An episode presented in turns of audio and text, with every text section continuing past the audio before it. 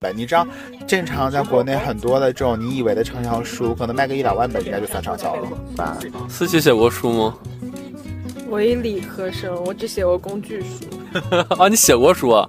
写过雅思的四本书。我理解这件事情，就是我们看这些书或者他们火的年代是二十二零一零年代初的时候。对，那个时候呢是刚刚呃我们这一代年轻的人就可能在读高中、读大学，就九零后一代，你你对未来世界充满向往的时候。对。但是那个时候呢，你可能也没有多少机会和多少钱，你可以自己出去玩，或者说认识一些这个世界的人。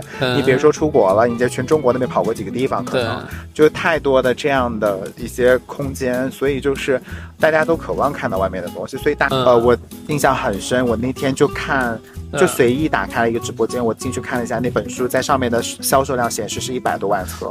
因为因为没有自己一个完备的价值观体系，你你用的是别人给你的，这样的话你其实是答辩或者是应对一些灵活的东西的时候是死掉的，就搞砸。对，所以刚我露娜说我们四个。都像郭敬明，我就在想，我们就是时代姐妹花，永远不分家。哎呀妈呀！我们现在就应该在隧道里撕逼。欢迎来到职业理想新一期的栏目。然后今儿我们的嘉宾是一位怎么说？曾经非主流年代或者说我年轻的年代的一位非著名的情感作家吧。然后夏夏，对，然后也出过自己的书，然后也是非常的丰富多彩的职业经历。当时他有一个很热诚的一个作家的梦想吧，但他自己说是为了赚钱了。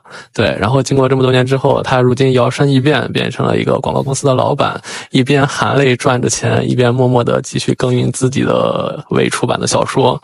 那这期呢，我觉得也特别有趣，想跟我这位老朋友一块聊一聊，当前我们这批当年喜欢写情感文章的人还有没有出路？然后当时从情感作家转行去做一些更实用的工作背后的一些思考。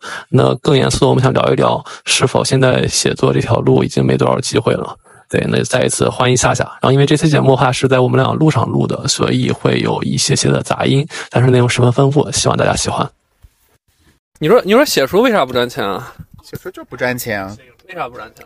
不是，你想，你卖一本书，一本书是哪怕你卖十万本，一本书大概按照定价，就是基本上你的版税就是两块钱一本，然后你就二十万，你不能保证你一年能就能卖，就能出一本书，对不对？你也不能保证你每本书都能卖到。就是十万本，你知道，正常在国内很多的这种你以为的畅销书，可能卖个一两万本应该就算畅销了。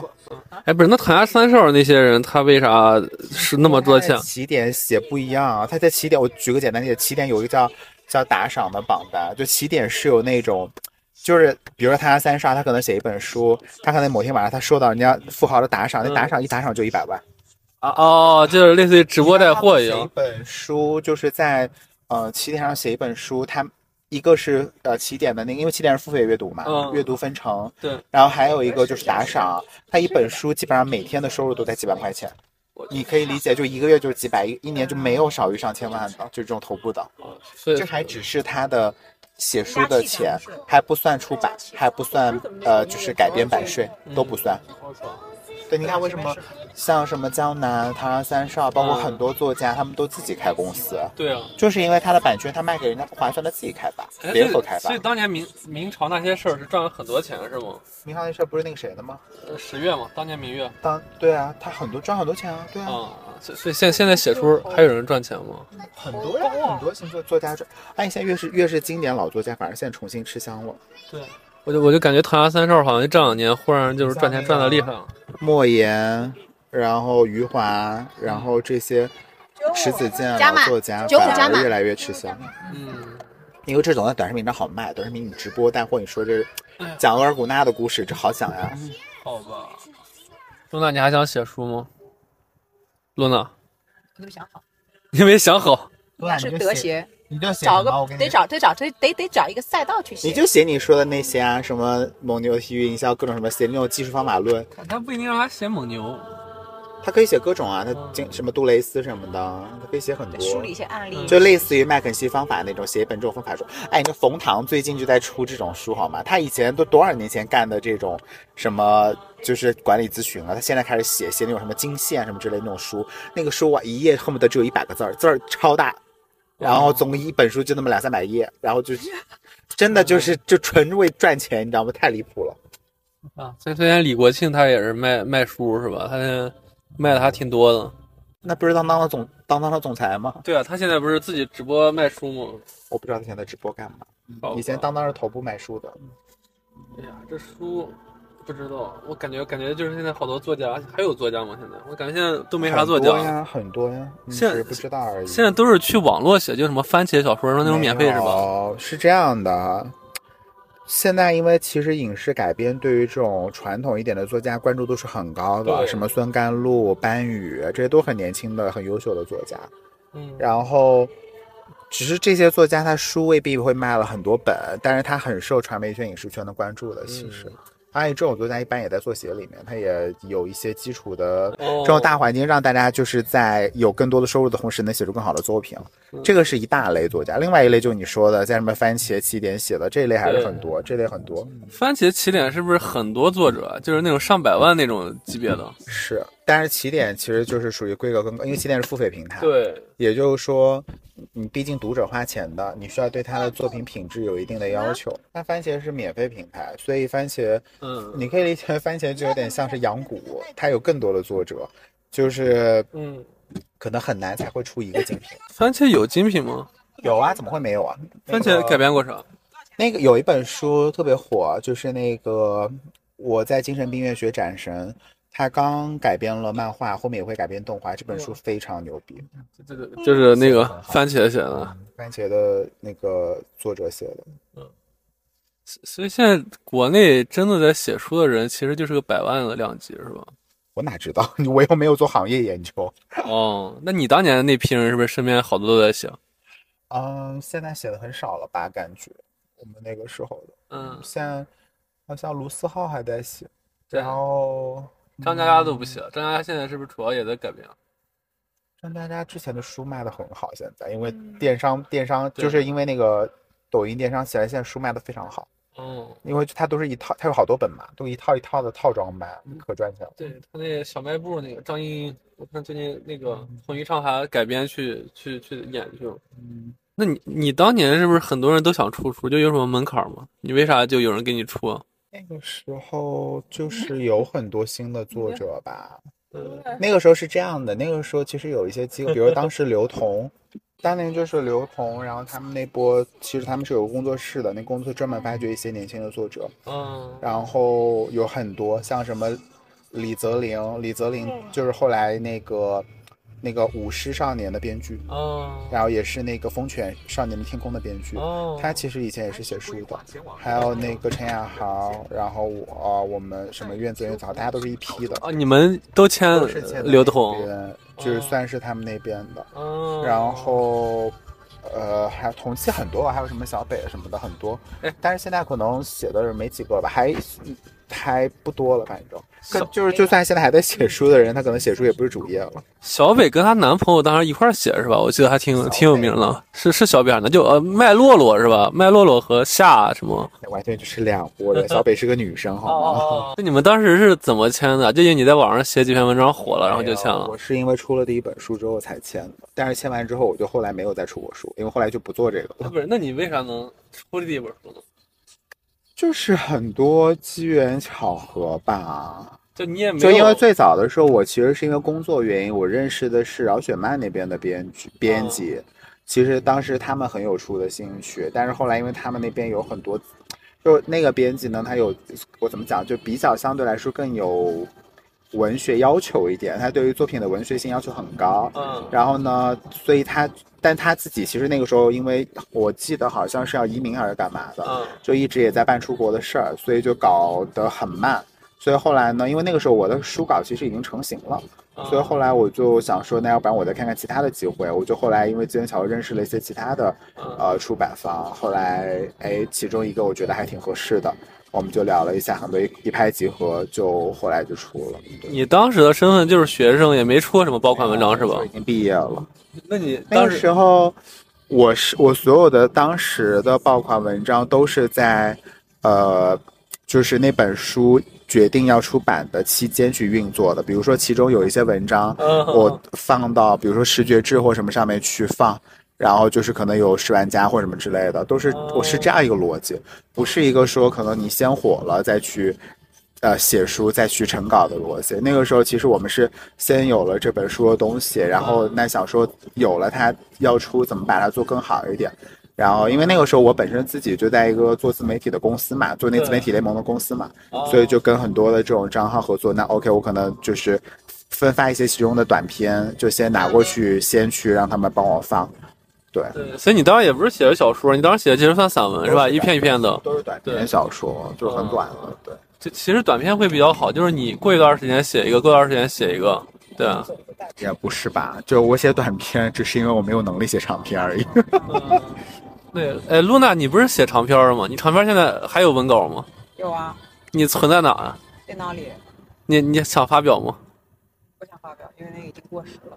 好吧，什么时候写的呀？高中时候写的。那多久了？之前都。对，那个逻辑啊，情感已经过。但你知道当时那个有我们那个年代应该有一个作家叫苍月嘛？你们还记得吗？对啊，写那个写那个啊武侠，对对，就是他。你知道他很牛的是，他大学的时候出书火的嘛？他写的那个呃。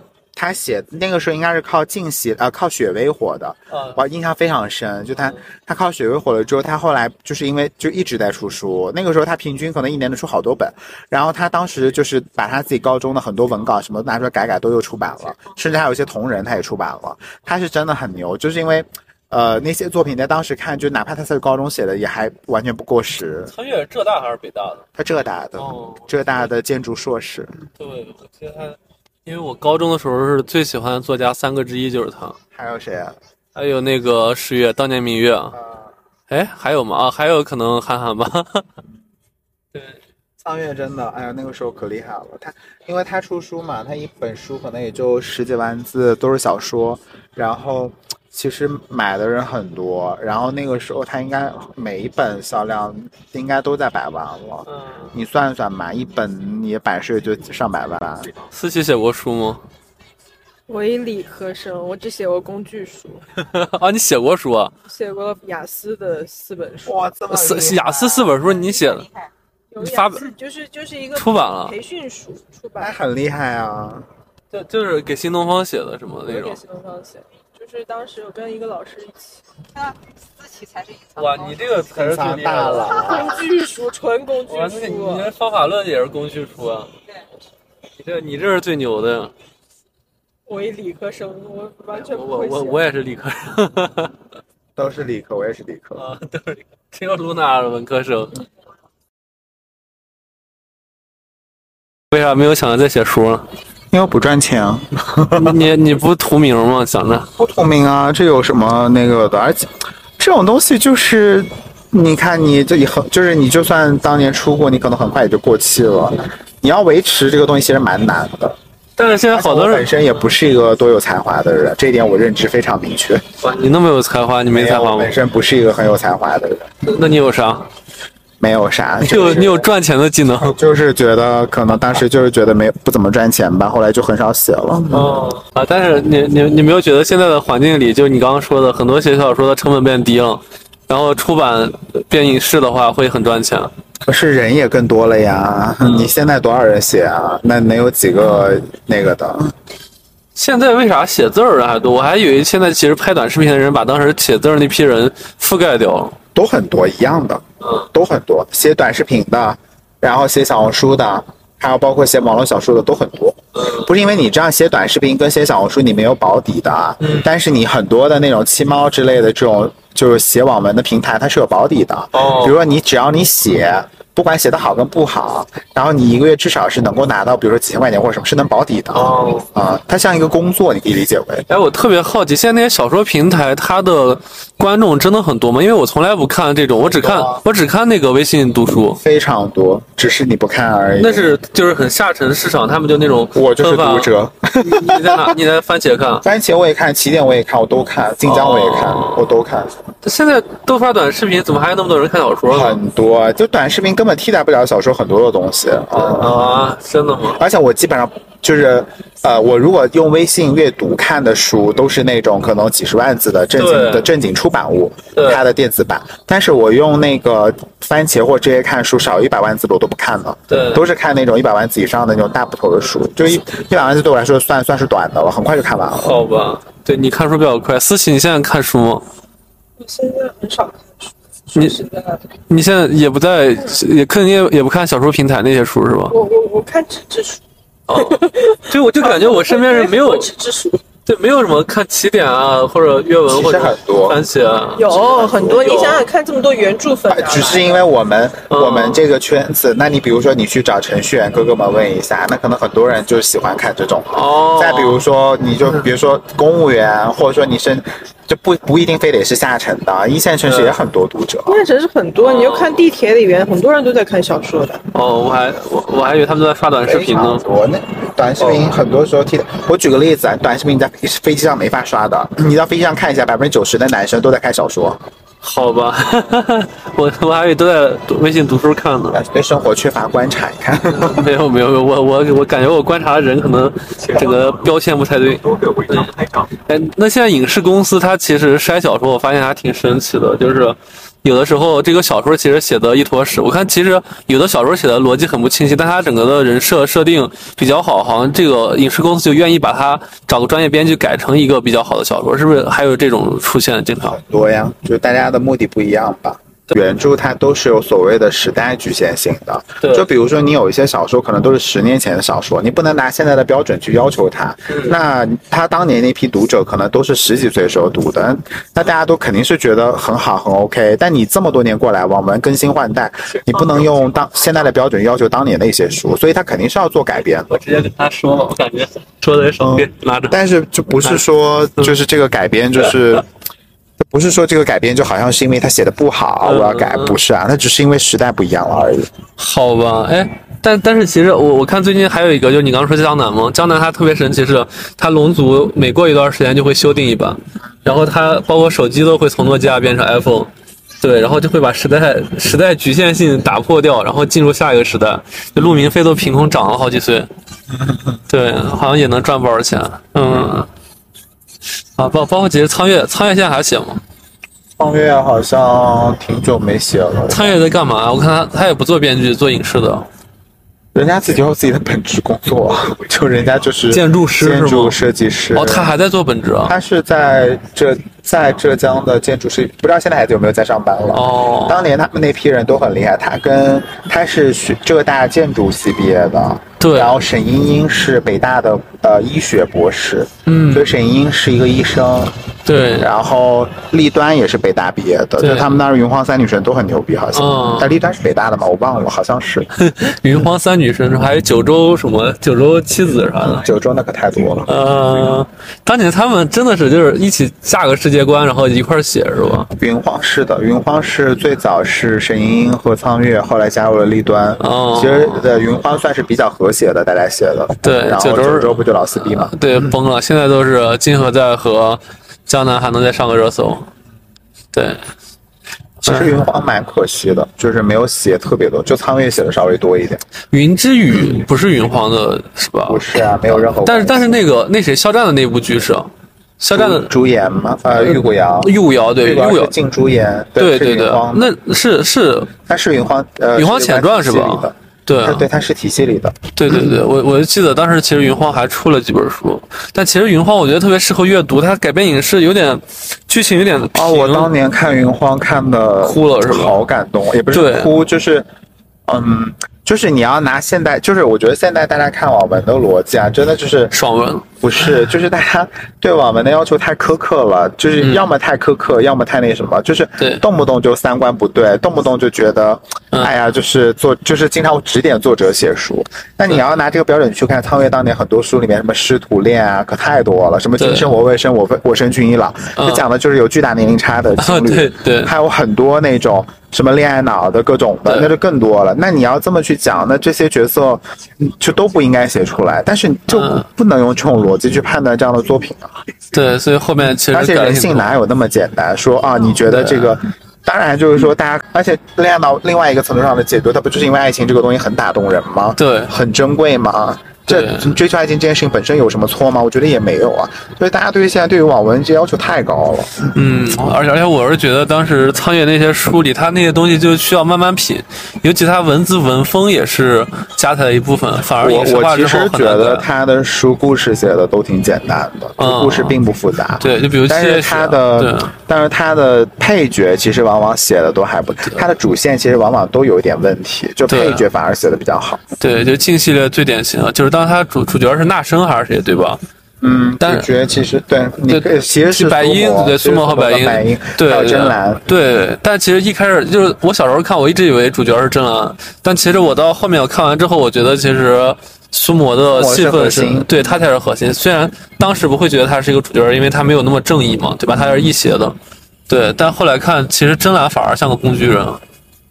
哎，你当年那批情感作家。就是不干之后在干嘛？现在好多人，有人转行去做自媒体博主了，像小北，嗯，还有人做微商的，嗯，还有人做编剧的，李泽林做编剧嘛，哦，嗯，苑子苑子豪当时他们自己本来就搞了一个护肤品牌，做护肤品，好，现在也一直在做护肤品，好像。你觉得做网红？你觉得当那批人他写出火是真的文笔好，还是？当时那个时代的风，因为你看后面转行，很多人也不再从事文文从事文字行业，包括你。那只能说，显然大家肯定不是因为写书写的有多好，但是最起码写书写的没多差，就就是及格线吧。对，而且是就这么讲，你可以理解为当年写书它就是一个成名的方式跟途径，它就像一个标签，就像你现在小红书上你会打标签，说你是什么呃大厂，什么 BAT 什么都待过，什么你会打这种标签，那就像人家会打个标签。当年是作家或什么之类的，那就是一个标签嘛。因为因为其实你刚刚说刘同，我有感触，是因为我大学时候给他做过两场讲座。嗯，对，就是他的书，当年我看确实觉得挺感动。但是我其实后来过没过几年，我觉得我也能写出那些东西，因为我社会阅历够。写呀！哎，我我我我不行，我不如人家。那你倒是写。对 对，但但其实我就想说，他的书其实当年我很愿意买，就是他的封面，就是他他自己拍了很多东西。我觉得是这样子的，就是嗯呃。你可以这么理解这件事情，就是我们看这些书或者他们火的年代是二十二零一零年代初的时候，对，那个时候呢是刚刚。呃，我们这一代年轻的人，就可能在读高中、读大学，就九零后一代，你你对未来世界充满向往的时候，对。但是那个时候呢，你可能也没有多少机会和多少钱，你可以自己出去玩，或者说认识一些这个世界的人。你别说出国了，你在全中国那边跑过几个地方，可能就太多的这样的一些空间，所以就是大家都渴望看到外面的东西。所以大兵啊、张嘉佳啊，包括刘同啊，他们为什么那个时候能火？包括卢思浩，那就是因为他写的东西是你看不到的东西。是你经历不了的东西，所以非常多的人后来不是又去什么丽江做，但人家不是开客栈，是客栈做，呃，就是那种就是打工嘛，就打工换宿那种。嗯。然后还有什么去东南亚做什么，呃，就是那种呃志愿者，很多就是鼓励你往外面看。这个就跟现在的现在不是抖音上很火，就是说什么勇敢的人先享受世界嘛。嗯。其实我跟你讲，过去十几年、二十年了，已经十几年了吧。其实没有什么变化，就是当年也是这样的，现在也还是这样子的，就是还是一代一代的人像 下一代的人鼓吹要走出去看看，它本身没有错，只是只是载体不一样。那可能十年前大家是通过看书去说 OK，啊，我看书，然后完了我我我看完书我想出去看看。现在可能是看了，比如说房企的抖音，看了可能类似这种的，可能想我想出去看看，就不一样的载体而已。而且而且，我记得当时稻城亚丁这个地儿，完全是因为张嘉佳的书，然后我知道，然后后来我发现他火了，就是你刚刚他在那个之前其实就火了，只是他后来他又书嘛，又有电影，然后就整个一下子又放大了一下。对，就包括就你刚刚说那电影，他其实他们去稻城亚丁求婚，我觉得他那之后，对，就好像变成一个求婚圣地了。嗯，对，确确实就是很大一部分人消灭的，对，因为因为其实。刚你说，而且我刚刚想说是刘同的那期啊，就是刘同那几本书我都会买。你看他那几本书的标题，《你的孤独虽败犹荣》，然后还有还有一本特别有名，叫什么？啊，谁的青春不迷茫？啊，对，谁的青春不迷茫？就当时这几个标题配上他那几个他在什么冰川下呀，在一些就是很很好看的那些地儿拍的那些照片，光看那本书外面你就会被他吸引。然后他的当时那个人设就是他本来也是一个很逆袭的人。那个时代的书都是这种风格。刘同在那个谁的青春不迷茫之前，其实你可以这么理解，就是。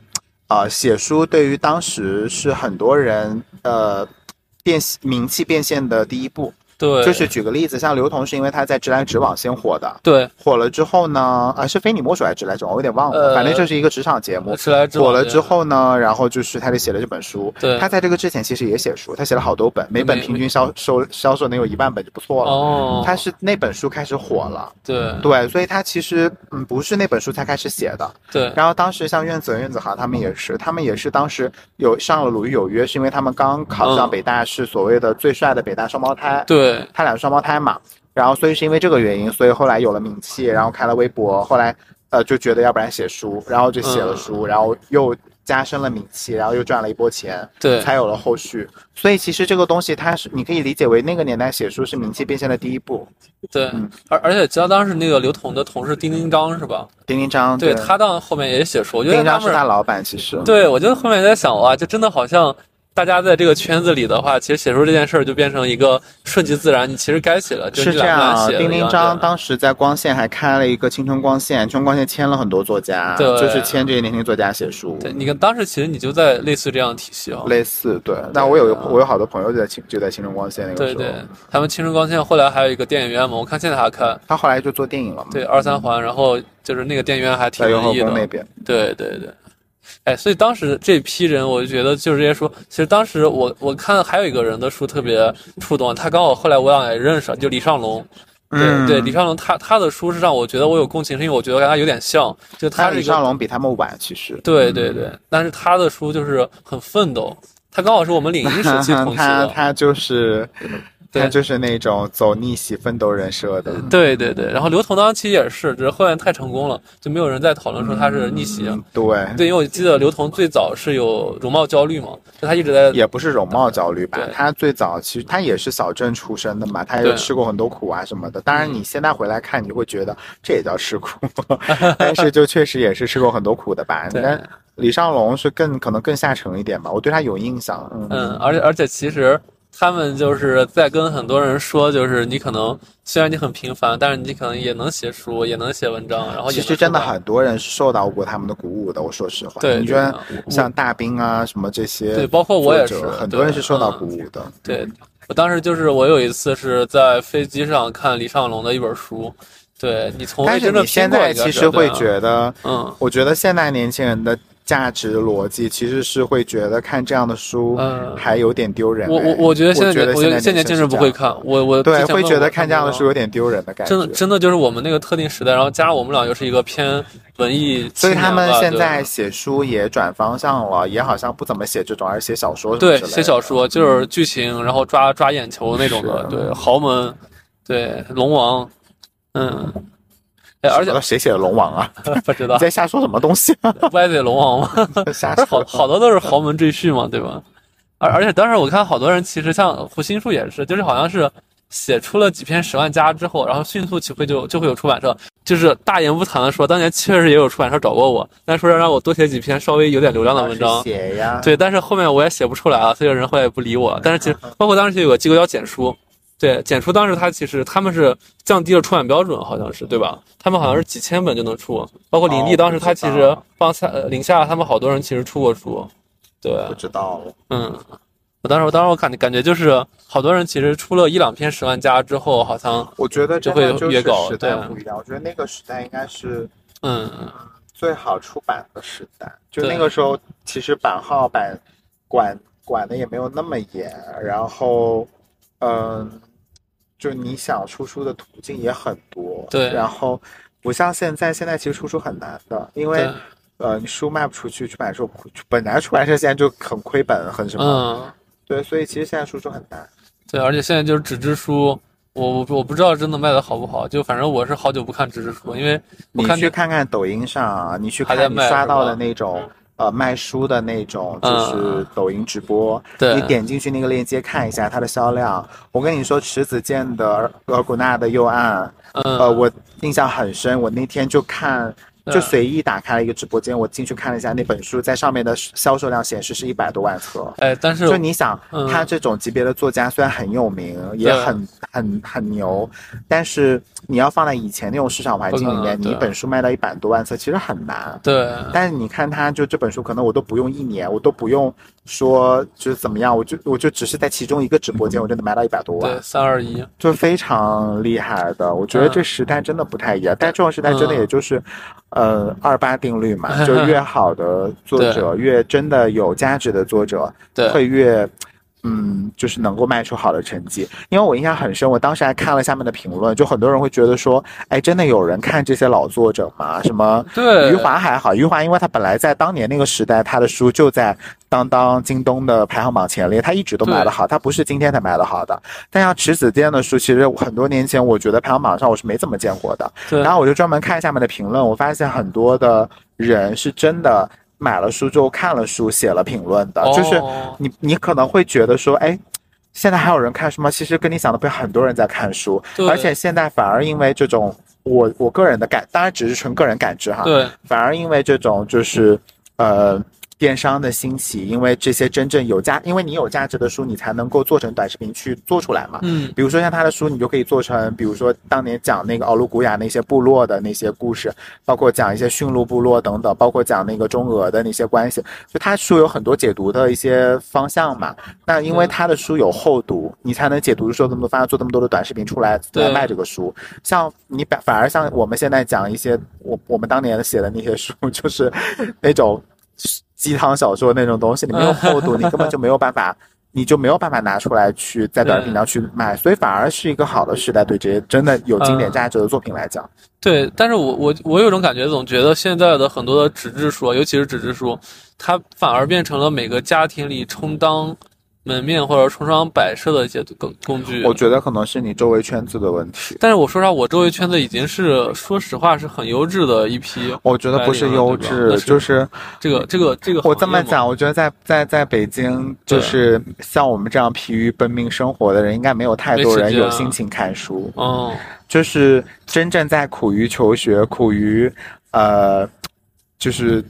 比如你在大厂上班，这种应该没有那么多心情看这种纸质书。对，但它的受众本来也不在这一块儿，本来就是年纪更轻。你可以去看看，就是像我刚刚说的，像像这种在抖音上卖的，就是这个用户的留言，你能看出来他年龄层，有一些是很年轻的，有一些是有一些就是年纪大一点的，然后很多。大部分的地址定位不会在北京或上海这种地方的，二二都是在三四线或者怎么样。你要这么想，你比如说你在你在长沙、在昆明或者类似这样的工的地方生活，你是不会有那种工作说你一个月几千块钱，我还要天天加班到。夜里四五点、三四点的吧，没有这种的，不可能。一般大部分正常，你我不说是早九晚五吧，但你晚上可能加班也不会加班的太晚。对，就是那大家可能相对来说还是有一点时间可以看看书或者看看电影或者怎么样的。嗯，反而我觉得是北上广，就是因为我们这种生活节奏，你就是每天可能工作完都两三点了，每天都这样。嗯，大部分人是没有这个心情看书的。但要你按你这个描述的话，我有一种很悲观的感觉，就是反而我们这样的人一直在输出，没有汲取。反而那些人，他们在所以他们会有更完健全的人格和更深的知识的储备。我不知道你有没有这种感受，反正我我觉得我在我在相对来说，可能三四线城市生活的朋友，过得更自洽一些。当然，大家也会觉得说，哎，工资是不是太低了？但是人家过得更自洽一点。对，就是就还是我之前有一期嘉宾周野薇嘛，他去回扬州之后，回扬州之后的话。他去当一个公司副总，他很闲适，他现在每天都在那写国画、画国画，在那看书。对我现在跟他聊天，之前我俩聊天，永远其实我的知识储备是压着他的，就是那个就是课外啊，不是工作。但现在我俩聊的话，我能感觉到他读了好多书，好多东西他说的东西真的就是把他日常的一些积累说出来了。嗯，就所以还是我刚刚说，好像真的是我们这些人反而是知识的深度越来越浅了，就一直在输出输出，然后我们。汲取的知识其实是一些所谓方法论或者些知识，对对对对，更赚钱的知识。哎，这这样这样真的想上去还有点悲观呀。其实还是一个理性逻辑跟感性逻辑吧。我觉得有的时候看书，你其实看的是很感性逻辑的部分，对，就是有没有一些情感上的抚慰，或者说一些价值上的共鸣。但是可能。对于我们这样的人来讲，大家看是更看的是一些方法，看一些。哎，能不能有用？就有用这个词其实也蛮可怕的。对，而且我们这行可能就是我，我有时候做做东西，我可能要提高自己审美，那我很很方向目的性的，我对，你就抱着一个所谓提升审美的目的去看。对，我就去逛七九八或者看广告门，我就会逼着自己一天。超量的去刷，然后让脑子里形成认知。但是你换句话讲，就所谓的我要提升审美这件事情，就已经让你被困在了别人的审美体系当中。对的，所以这个就远不如说，OK，我可能就是喜欢一些奇奇怪怪的画或者怎么样的，就远不如那种很自由的那种欣赏的那种感知。因为因为没有自己一个完备的价值观体系，你你用的是别人给你的，这样的话，你其实答辩或者是应对一些灵活的东西的时候是死掉的。就看到很多大厂，其实最近刚好我我我有些朋友也遇到，就他那些做播客，你没有这种感觉吗？就是你聊天聊多了都会觉得很累。我我没有，我跟你说，我做播客我是聊最多，越多我就觉得自己无知啊。我经常无知，嗯，聊天聊到后面我就觉得很累，然后就是那种输出性的生理疲惫。哦，对，因为因为我我做播客我是被输入。被我是输被输入者，我只会问问题，他们输出，所以反而我可能好点。但我觉得你很多问题是带着预设性的，其实这样会，我觉得就是就是看看对方像不像我跟你这么相对熟悉一点，我会直接说，哎，好像不是这样的。但对，就是因为你有很多预设性的，如果人家可能。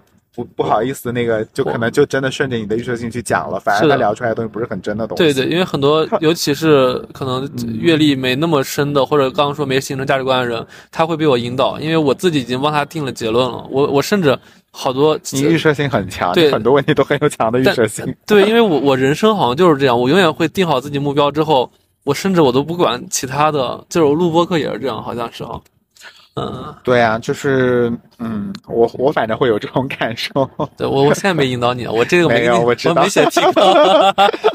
嗯嗯呃对，而而且其实我还有一个洞察，就是前两天我跟两个老编去录一期蓝领白领的事儿，就是是因为他们俩在纸质杂志三联上看到了最近讨论说上海蓝领就是上夜校变成最时髦一件事儿了啊。然后我就在当时当时他们聊的时候很自然，但是他们不知道我在想啥，我想的是。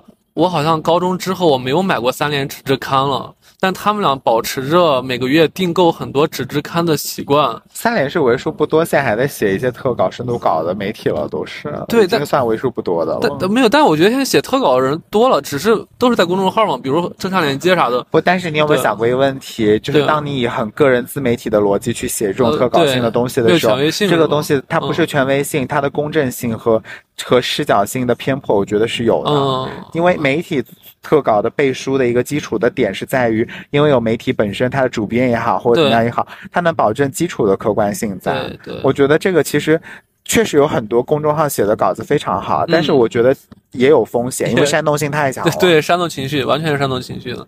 啊，但但但其实我就想说，他们俩。保持这么多年还看纸质刊这个习惯就很很奇怪。就我们最近也在就是说纸质书可能还好，迪高你说可能能卖，但是其实你看很多刊，就除了像芭莎、像 GQ，但 GQ、芭莎的销量可能也在掉的。他们可能电子刊现在比较多，就大部分的纸质刊一是报停都在消失，二是订购的人好像真的变得很少了，所以不断关了很多家。现在很多呃杂志都在做那个线上端口啊，对那个。哎，财新吗？还是哪个？我记得好多，包括三联好像也是，他们是有自己的 A P P 的，是，就是它的 A P P 是结合知识付费做的，它里面还有一些知识课程，然后你也是相当于每年花几百块钱买一年的会员，就跟知乎很像，你能看到电子版的东西，能看到特稿，还能看到这种知识付费的东西，其实是还挺正确的呀，这种方向。对，但但其实就是很多人，因为刚好我我，但我蛮好奇的，你看我们俩这几年还是拍了一些。时尚杂志也也不少了，对，而且拍的好像都是很新领域。但是其实他们原来的工作就是靠卖只是看赚钱，但现在好像他们变成了一个类似于公关公司的角色。就你刚刚说的，时尚集团从头到尾它就是一个广告公关公司，就是它最赚钱的也不是杂志吧？我觉得，我一直觉得他他帮很多客户去找艺人啊，这是他们赚钱的部分。那其他的只是看到？比如你说之前你的尼龙啊一些，他们也是呢？一样啊，就他他做个一个是广告嘛，一个是就是。就是你，比如说各种各样的时尚类的大客户，比如说，对你呃那种那种那个叫什么，就是呃时装周之类的，要请艺人各种什么，一般很多会跟杂志合作，通过杂志邀约艺人，这些都是收入途径啊。哎，那反而其实这条路还挺神奇的，就是现在大家喜欢时尚杂志，是因为他们建立的时尚的调性，但反而他们其实已经内容好像变少了，起码就很多好的内容，甚至这些主编们是写在了自己的媒体，反而不是我觉得现在国内是这样的，真正相对来说有视觉风、有风格一点的杂志，可能就是家人吧。然后今年出了一个 W，W 还可以。嗯，W 也是家人旗下的那个那边来做的，其实，所以你现在每每个月其实还会会买很多纸刊，对吧？我我不太买杂志，一般会就是你唱北朝阳是有图书馆的吗？哦，我有朝阳图书馆的那个卡，它很基本上都有，你去，可能一一个月抽点时间去翻一翻，翻一个下午看一个下午差不多。你是每每个月真的都会去翻？会去啊，每个月会去，会去个半天或者什么的，因为那个离我家也不远，然后。你知道那边那个朝阳图书馆环境其实很好，然后嗯，也会很多人在那边自习，然后它其实很多书报杂志很新。然后你每天晚上还在那，是不是现在是很是不是你就根本就不会去这种图书馆什么的？我对我我去过一两次，但我就是拍照，就是对 还蛮不错的。就是你要这么去想吧，就是图书馆、美术馆、博物馆这种真的国家花了钱去做的公共的文化设施，它一定是有价值的。对，而而且我就想说，你每天晚上还在去补习一些你可能做的项目的，但是因为晚上我睡不着觉，好吗？然后你白天还那么有精神，只是因为单纯晚上睡不着觉。哎呀，所以所以其实，哎，你觉得现在的这批作者的素质和你们当年那批比，也不是说好或坏吧？就我觉得现在作家要比那个时候牛逼很多。你像班宇这种，嗯，然后。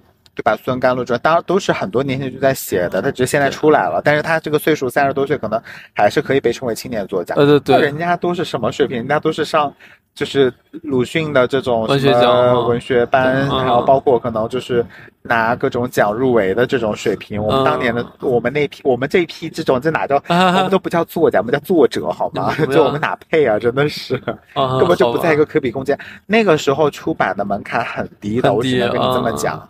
就是那个时候的，就是第一，它不是说因为什么人都能出，而是因为，呃，其实就从刘同他们开始，大家看到了流量出书的好处是书不愁卖。所以有相当一批稍微有一点流量的小红人，就会有出版社跟你沟通说你要不写个书，然后就有大量这样的书出来。你说这种书放到现在十年过后还有价值吗？其实没有价值，嗯，就它不是真正的在写作的逻辑体系里的东西。我都从来不敢说自己是，都我都不说自己是，我连作者都不配好吗？就是，就是这就是根本就不是一个。体系里的东西，对，那现在这些作家非常厉害，就是你现在能在市面上看到，在各个媒体里面被报道的一些，呃，就是作家吧，就是包括改编成影视作品的作家，那都是有自己过人之处的。那，现在这些作家都是专职的多还是兼职的多？写的好的大部分是专职，但是也不排除有呃有兼职。比如说我认识一个叫马叶的作家，他本职其实是在香港做，他是哈佛的对博士。他本职是在香港工作，然后一年收入也很高。他只是单纯的，呃，有这个才华，然后写了第一本书之后，那本书确实写的非常好，然后后来也被看上了影视版权，后来一直出书，一直出书。好吧，哎，但是你像当年你们这批人，其实很多都是兼职做这件事儿，是吧？是啊，因为对于当年很多我们这批人来讲，这个东西就是一个赚钱的一个尝试，或者立传或者立名的一个尝试啊。可能吧，有的人是为了出名。对，然后，然后现在现在其实番茄小说上大部分人可能也是就是写写赚流量，就类似于说是码五百字儿给你二百块钱这种。当一个你在想什么呢？五百字能换两万块钱，做什么梦呢？真的是 哦，那那我的身价比他们还高呀！我帮公关公司要是写稿的话，我一千字还能给我两千的。那你能持续的说一一年、两年、三年？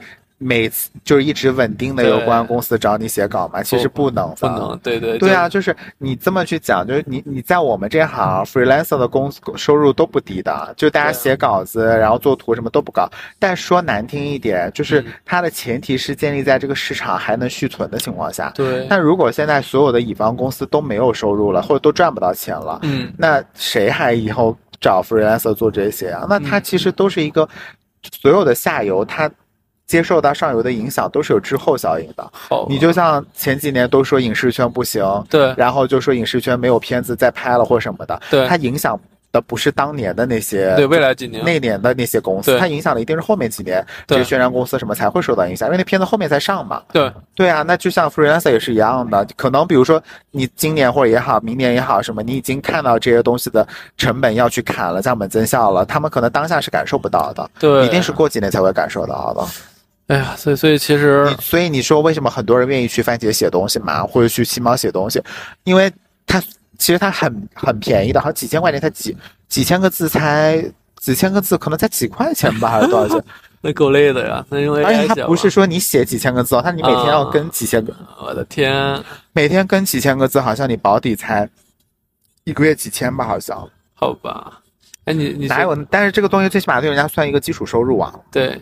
你觉得文字这种形式未来还会就是存在那么好吗？这个命题真的太大了。就不是，就是 这个，其实我觉得我我们也一直在思考，就因为文字它有它的好处。因为我觉得很多书或怎么的话，你用一些视觉化的东西就是没办法用文字替代。但是现在就越来越多的短视频或者说一些图片，它因为。对流量或者信息差变小了，大家可以直接看到。吧，我觉得视频的形式或者说图文的形式，对，它是不需要费脑子的。对对，它是灌输逻辑，它很容易灌输。但是写作是，就是你看文字是一个思考逻辑。是的，我觉得从这一点上来看，不可能存在说以后没有这种文字的情况。你现在大家上课上，呃，视频课上网课没有课本吗？怎么可能？嗯，但是我你没觉得它可能是个过渡吗？有可能未来它可能真没课本，或者未来课本你有 PPT 啊，但 PPT 本身它是不是另外一个形式的课本？对，对不对？或者或者就是说，就你刚刚说纯视觉化的东西，能能说句更直接一点的，OK，今天就是所有的科学的镜头是对。做论文对不对？对，要发刊物对不对？对，你把这个东西变成一个视频的形式，怎么去搞？嗯，哎，但没法搞。对，现在你看，其实还有一条路，就影视化的另一条路，其实画漫画嘛。就包括以前七爷老夫子，其实那批就有了。现在像一人之下，像狐妖小红娘，其实都是漫画先出来，然后直接转化成电视剧。它其实不用文字这一步了。好像他们这样画的话，大家接受度也挺高的。但是漫画的。呃，受欢迎的标准，一个是画风，嗯，然后另一个其实很重要的就是文本啊，对。然后很多的漫画之所以出的慢或者怎么样什么，就是因为文本，文本对，或者是画风其中一端跟不上啊，所以它就每个载体有每个载体的问题。对，哎，所以其实就刚刚你说的，确实文字它其实是需要人一个，文字是最低成本的一个一个一个载体，我这么讲吧，对，就是你你今天如果想向别人表达一个观点。对，你是拍一个视频容易，还是你去写一段文字容易？我觉得写个文字要容易得多。那如果不是写文字容易，那你们周报、日报就不可能是文字汇报，应该是让你们每个人拍个视频述职。对，它一定是低最低成本的嘛，对不对？对，但但其实主要我刚刚想说这点，是因为很多人可能就是举个例子，看过《斗罗大陆》的动画片儿，但是现在看过《斗罗大陆》的小说的人，尤其是小孩儿，几乎没有。所以我说他是没有耐心。对，所以其实未来是不是有可能更多？其实小说就变成一个前期的一个库存的东西，然后其实现在有一些作家，他书可能还没出版，他就是刚写完，然后就已经被签约了，嗯，买断了，然后就去改编了，有这样的。对，所以我在想说，现在影视公司其实他去溯源这些剧本的人也会变越来越多吧？因为大家发现好像原创剧本、原创的脚本会不容易受欢迎，都在去找这种有 IP 属性的内容。是啊，漫长的季节不就原创的吗？哦，它是纯原创啊！我是啊，就相当于原创完之后，然后同同步出的书。他没有书啊！哦，现在就是对啊，就是电视啊！哇，那还蛮厉害的。但他少数很多，少数啊！他现在其实一年电视剧，我相信应该是。那你比如说捐思亮，他也是没有书的。说实话，卷思亮他是 剧情是小于他的视觉风格的。就是，所以我想说的是，就是，嗯，就是影视圈有影视圈原创的逻辑吧，我只能这么讲。对，对，但不代表说 OK，好像觉得说大家不看书了，我就嗯，对吧？对，我觉得不是这个逻辑。哎，你觉得写一本小说长篇小说难吗？因为我我其实我跟陆大阳，我一直想写长篇小说，但是我发现我好像我写一个五千字儿我会很容易，但是我写看一本书叫《小说的骨架》，然后你看完这本书之后，你会发现，嗯，好像看起来写一本长篇没有那么难，但是你会发现，哎呀，好像写一篇长篇又变得更难了。就是怎么说呢？就是，呃，当你没有接受过正规的写作。培训的时候，你去写一个书，对，写一个长篇其实是容易的，对，因为你就随便写，想写什么写什么。但当你接受了一定程度的呃写作培训的时候，你会发现写一个长篇非常难，因为有非常多要考虑的东西。就是它就是一个类似于什么什么看山不是山，看山是山，看山还是山，就大概类似这样的一个过程吧。就是你反而如果你你像现在这个阶段，你可能不算是接受过写正规的长篇写作培训的一个阶段，对。你去写其实是好写的，你想写什么写什么，只是写到最后你再回头看，你会发现一堆坑怎么样？对。但是你真的你接受了那种那种那种培训之后，你反而不那么容易敢下笔去写。好吧，因为我现在感觉我构建世界观和写人物都很难了，已经。对我其实蛮羡慕能写出长篇小说的人的，能写出一百多万字、两三百万字小说，并且写的逻辑前后没有问题的作者，我觉得都还是蛮值得敬佩。哎，而且我蛮好奇的，写出那种小说的作者，很多人会不会出现灵视或幻视？就像《三体》里说的，就是你可能真的能在现实里看出或引到、影射出一些你自己的角色。我坦白讲，我觉得写网文的作者应该不太至于这样。我觉得他们应该也不太，他们很多都是洗稿了。对，我没讲这种话，你自己讲的。对，我又没说谁。就是我觉得那种正经写，对，嗯，写纪实文学的反而更容易有这种吧。嗯。哎呀，就是你觉得，你觉得未来，就是如果不考虑赚钱的情况下，你希望再写一本小说或者写一本那个喜欢的就是因为。本身它是你的一个爱好嘛，对，对我来讲是个爱好。对，其实，嗯，对，只是个爱好，所以你还是会去写的。但是这种写写的目可就没有那么强的目的性，对，我是为了怎么样？你会想写什么书啊？如果未来还能写的话，有很多想写的，但是就看你那个时候的状态吧。我觉得，你现在是彻底没有在写字儿了，是吧？也有啦，就自己憋着，就电脑里码好，偷偷的存到文件档里那种。写的少也有啊，然后然后就是默默的，可能等某一年，再整体拿出来去发表。嗯，就是我觉得这个事情吧，因为我毕竟我写过嘛，我知道就是你肯你要写出更好的东西或者怎么样，它其实是很难的一件事情。对，哎，你现在一年能看多少本书啊？几十本吧，还是有的。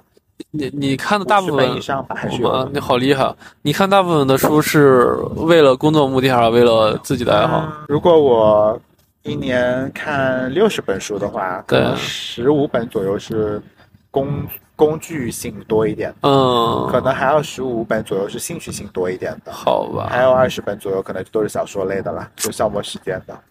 可以，你好厉害啊！没有吧？就是 没有，只是每个人消遣方式不一样。对，你还天天去游二十圈游泳呢？对对，我游二十圈泳是为了身心健康。对呀，就是每个人呢，就是释放身心健康压力的方式不一样嘛。那你我还觉得那种天天去健身的人很牛逼呢。行吧，就是只是你选择的方式不一样嘛。对对，所以不管是读小说还是写小说，我觉得其实它反而是你想很享受的一个方式。对，就是这真的就是一个消遣跟休闲的方式吧，我觉得。对对。好其实，嗯，其实很多时候，嗯，就是看书这件事情本身，我觉得没有那么大的压力，就是你。嗯，你别把它当做一个很大的压力。对我看小说没压力，我看我看工具书太有压力，我睡着了。啊，那很多工具书是，尤其是呃美国的一些工具书呢，其实你看目录，然后再加上拎核心的内容就好了。因为百分之九十的美国的工具书，基本上它就那一个核心论点，它一整本书都在写那个论点，确实，它只是在佐证它。如果你本身认可这个论点本身，你其实不需要看它那么多的佐证过程。对，包括很多教一些方法论的书，是他们的写作方式。嗯，好吧，我也努力努力多看书吧。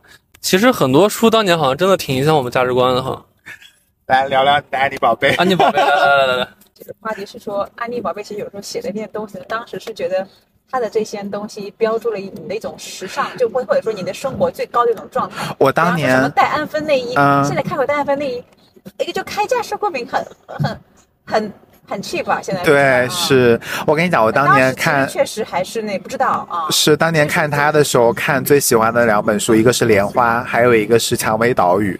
然后我是看了《蔷薇岛屿》之后呢，然后大学的时候才去东南亚去做那种就是英语老师什么的，因为他那本书写的就东南亚的一些东西。然后东南亚当过英语老师啊？对啊，大学的时候。我的天！然后你看这个故事我都没有讲过。改期讲。然后后来他不是。是写了那个莲花嘛？我是因为他写了莲花，后来一直想去西藏，因为他写的是墨脱的故事，就是那个所谓的中全中国最后一个通公路的县城墨脱。啊，他我觉得他那几本书写的很好。他后来改名是因为，呃，就就他后来就应该是一直他有点信佛教，然后他后来生了小孩儿，有了女儿，然后就改名叫青山。然后现在写的东西就已经有点看不太懂了，就是很玄、很佛学那种。就对，就现在写都是这种。但那个时候他的存在就是那个时候，你没有看过外面的世界啊，他就是就是通过他看的。郭敬明也是啊，是。郭敬明那个时候写上海，我就真的是觉得可能我们都都以为上海就是这个样子。你像当时韩寒写的很多东西，都是骑着摩托车、开着车去北京。包括他后来演讲也说，我十八岁，我决定北上，我放弃了大学。然后我后来我我觉得我想去北京工作或怎么的。你知道这个很很被他影响有个特别搞笑的事情，就是当年他跟郭敬明不都是参加新概念大赛获奖的嘛？然后新概念大赛的第一届，你是可以选择特别好的学校的，我记得是可以选清华还是北大什么之类的，就你是可以通过这个保送的，你知道吗？但是后来呢，就是可能很多。社会方面觉得这个东西不好，后来到第三届、第四届，也就郭敬明他们，郭敬明、张悦然那届的时候，你就保不了去这种学校了，只能去上海大学之类的。再到后来，就是你就已经新概念大赛就已经没有办法成为任何保送的价值了。对，就是这个事情很搞笑，就是当年最早那批很多人去参加这个比赛，其实是为了保送。哦，所以他但他们当他俩当时什么杯中窥人是吧？我觉得杯中窥人，对他们俩都是金奖。这对一等奖吧，好像对对，真的就是你看当时郭敬明描述的那种上海的画面，就是我想象着跟跟那个《华尔街之狼》一样，就是开着车，然后驶在上海那个大桥上，纸醉金迷，穿上特别好看的衣服，然后包括 郭敬明的家在静安区的一个别墅里，对吧？就是金碧辉煌，我不知道他实际家在哪。就当时我看到这个画面，我就觉得哇，上海好繁华，我想去上海，一定要去上海看一看。然后韩寒的就让我觉得我一定要去北京。工作或者去经历一番，就他们真的影响了我们当时那批人的世界观。对，是的。露娜还，我妈那时候不让我看《安妮宝贝》。嗯，为啥？啊，你妈是对的。你看完，你可能会想要出去跟那个某个男人私奔。就是没有，就伤痛文学，《安妮宝贝》是极其伤痛，就尤其伤痛。是。比韩寒。而且他的书里面还有很多什么堕胎啊什么之类的，你要放到现代，可能觉得更加离谱的东西。那是郭敬明吗？而且安妮宝贝在，就是特别是那个时候，就是青少年正在青春期，然后三观正在逐步形成的时候，其实是还蛮危险的。现在回想起来，但你知道是爱的不行。后来看你后来看多了之后，你会发现，原来安妮宝贝书其实就是杜拉斯再加上，嗯，就是一书的书的集合。就他的很多风格是很艺术的风格，艺术在八十年代、九十年代的香港写的那种小说，加上杜拉斯的那种感觉，就是这样子的。后来你宝贝之后有一个跟他风格很像，没有那么就是艺术没有那么矫情。其实我说实话，艺术没有那么装，对对，太矫情。或者说你艺术的装已经装成一种风格了吧？我只能这么讲。而 且而且，其实你在看上代人，我不是我没看过张爱玲的小说，但我其实听好多中年人说，我也是中年人了。中年人 对那些老老年啊都快对他们说，好像他们很多世界观，包括都是张爱玲的小说影响。对啊，张爱玲、三毛。哦，我我当年把三毛的每一本书都看过，而且我很。妙的是，我看的第一本三毛的书是她，呃，就是荷西，就是她老公死掉之后，她去南美洲散心，呃，是接受了台湾的一个媒体的资助，去南美洲散心写的一本小说。对，所以我当时触动很大的是，呃，我是先看了他后面毁灭之后的那种痛苦和他的那种。就是有点行，他那本书写的甚至会让你觉得有点行尸走肉的那种麻木跟绝望的感觉。嗯，然后再回去重新从撒哈拉的故事开始看他前面，包括雨季不再来，就最早他写他少年时代的那些书，就再回去看他那些时代的东西。哦，你会发现，就是就你对一个人的成长会有一个另一另一个层面的感受。如果你顺着看，你可能就会觉得。对对，我还是蛮不一样的。但其实你从这方面去看的话，我有一个挺好玩的想法，就是之前我们这几代人的价值观，其实很多都是被这些书影响的。但你看这代小孩儿，我感觉他们的价值观很可能都是被是被网红影响的。对，没什么区别啊。那个时候那些作家就是最大的网红啊，因为那个时候不是自媒体时代啊。对，因为看不到他们就是有话语权的人啊。对对，然后他们描述那些，我记得我高中经常买一本杂志，忘了杂志名字，但是我记得那个杂志里有几个作者。一个是雪小禅，对，呃，一个是啊刘源。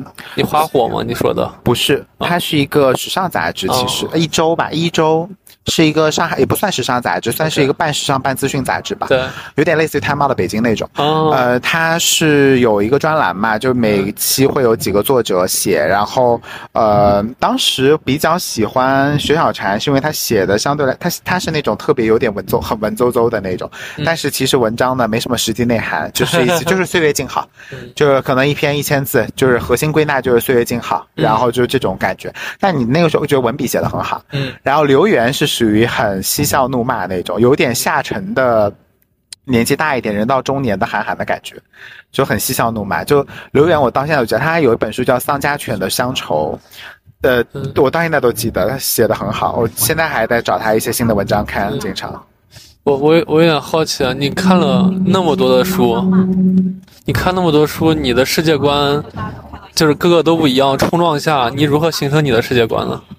你在不同的年纪会被不同的人影响，但是。这个就是人成长的过程，就是不断的在碰撞中坚定自我的过程吧。你要这么讲的话，对，因为我不知道你是同时也看韩寒和郭敬明吗？因为这两个人的书我应该都看过。嗯，就他们俩的价值观很不一样，但我又同时都很喜欢。但我碰撞的结果就是我有一段时间模仿郭敬明写字，有段时间模仿韩寒写字。那你你可以接受自己都很喜欢他们，没有问题啊，这是你性格的不同层面对，然后我最后接受了韩寒，我可能郭敬明就不再看了。嗯嗯。但你其实有的方面也挺郭敬明的，对，你看我那方面就是遗留下来的，嗯，对，但是就有的方面就是很好像就很爱怼人，对，可能是他我发现了真实的自我，对，没有，就是觉得你身上像郭敬明大于像韩寒，对对对对，就是感受吧，就是，对，嗯，就是嗯。就是我们四个都是郭敬明菜，是不是？因为我觉得韩寒是一个相对来说比郭敬明起来要稍微潇洒那么一点点的人，但他其实也有很多小肚鸡肠的东西。但是呢，就是他表象出来是相对潇洒一点。对对对。但我们嘛，就是都表象起来没有那么潇洒。对，所以刚我露娜说我们四个都像郭敬明，我就在想。我们就是时代姐妹花，永远不分家。哈哈哈，我们现在就应该在隧道里撕逼。哈哈哈，然后然后把这天窗一开开，在这肆意的。太扯了，哈哈，真的是。好吧，聊完了，然后关了。想起某个好久不见。朋友。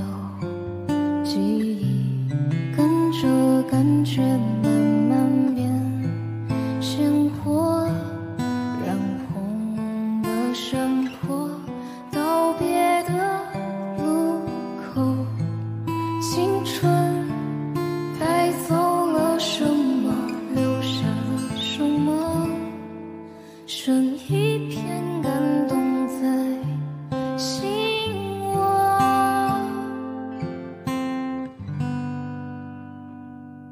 时光的河入海流。